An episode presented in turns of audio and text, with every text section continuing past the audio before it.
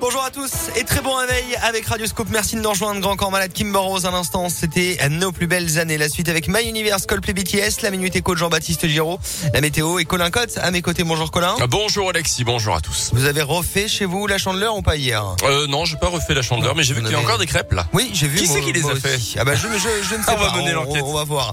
en tout cas, il y a encore des crêpes dans les studios de Radio Scoop euh, ce matin. C'est les restes de la chandeleur et on reparle chandeleur juste après votre journal complet. L'actu de ce 3 février. Colin. Et à la une ce matin, le pire est derrière nous. On a dépassé le pic des contaminations. Déclaration hier soir d'Olivier Véran. Le ministre de la Santé s'exprimait sur cette cinquième vague de l'épidémie, précisant également que le nombre d'hospitalisations allait bientôt arriver à son maximum dans les prochains jours. Le pass vaccinal qui vient d'entrer en vigueur pourrait être levé avant l'été si aucun variant du Covid ne vient troubler la courbe épidémique d'ici là.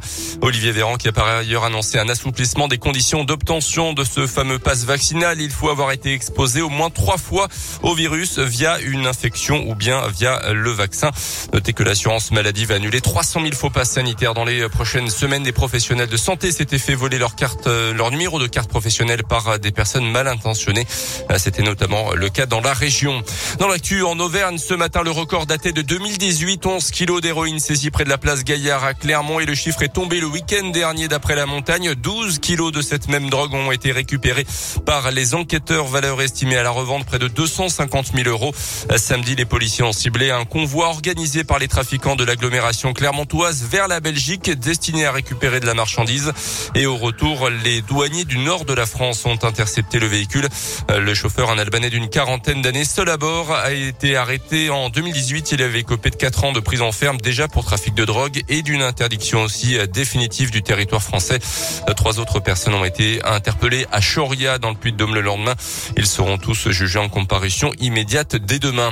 Du matériel de pointe pour les Auvergnats, le CHU de Clermont vient d'investir dans un nouvel équipement qui permettra de mieux détecter et donc de mieux soigner les cancers. Les patients n'auront pas besoin de se déplacer jusqu'à Clermont. Seul un échantillon de sang, de moelle osseuse ou un ganglion suffira et sera analysé en labo. 296 000 euros ont été investis par le CHU et la Ligue contre le cancer pour acquérir, acquérir pardon, cette plateforme digitale de troisième génération. C'était indispensable pour améliorer l'analyse des cellules cancéreuses selon le professeur Marc Berger, le responsable du service d'hématologie biologique. C'est parce que les progrès ont été tellement considérables ces dix dernières années sur les traitements que quand on traite une tumeur ou une leucémie, le nombre de cellules dans l'organisme diminue de façon beaucoup plus importante qu'avant et que les techniques usuelles, à un moment donné, ne les détectent plus alors qu'elles sont toujours là. Donc cette technologie-là permet de détecter des quantités très faibles et ça c'est très très important pour le clinicien qui traite, savoir si le traitement est efficace suffisamment ou pas, si il doit changer le traitement ou pas. Donc il y a vraiment un impact sur la prise en charge. En 2020, 6700 patients atteints d'un cancer ont été suivis au CHU de Clermont. À retenir également ce matin, les dirigeants d'Orpea n'ont pas vraiment convaincu les députés hier mis en cause dans le livre enquête les fossoyeurs pour une série de dysfonctionnements graves dans les EHPAD.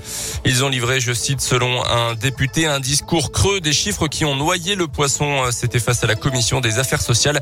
La présidente préférant même carrément mettre un terme à cette audition. Deux enquêtes sont en cours contre le leader européen des maisons de retraite.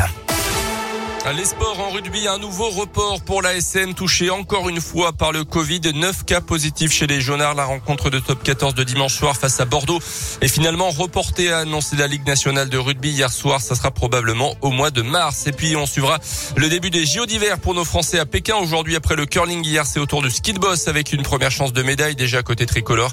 Perrine Lafont, championne olympique en titre, est attendue sur les pistes. Les qualifs débutent à 11h.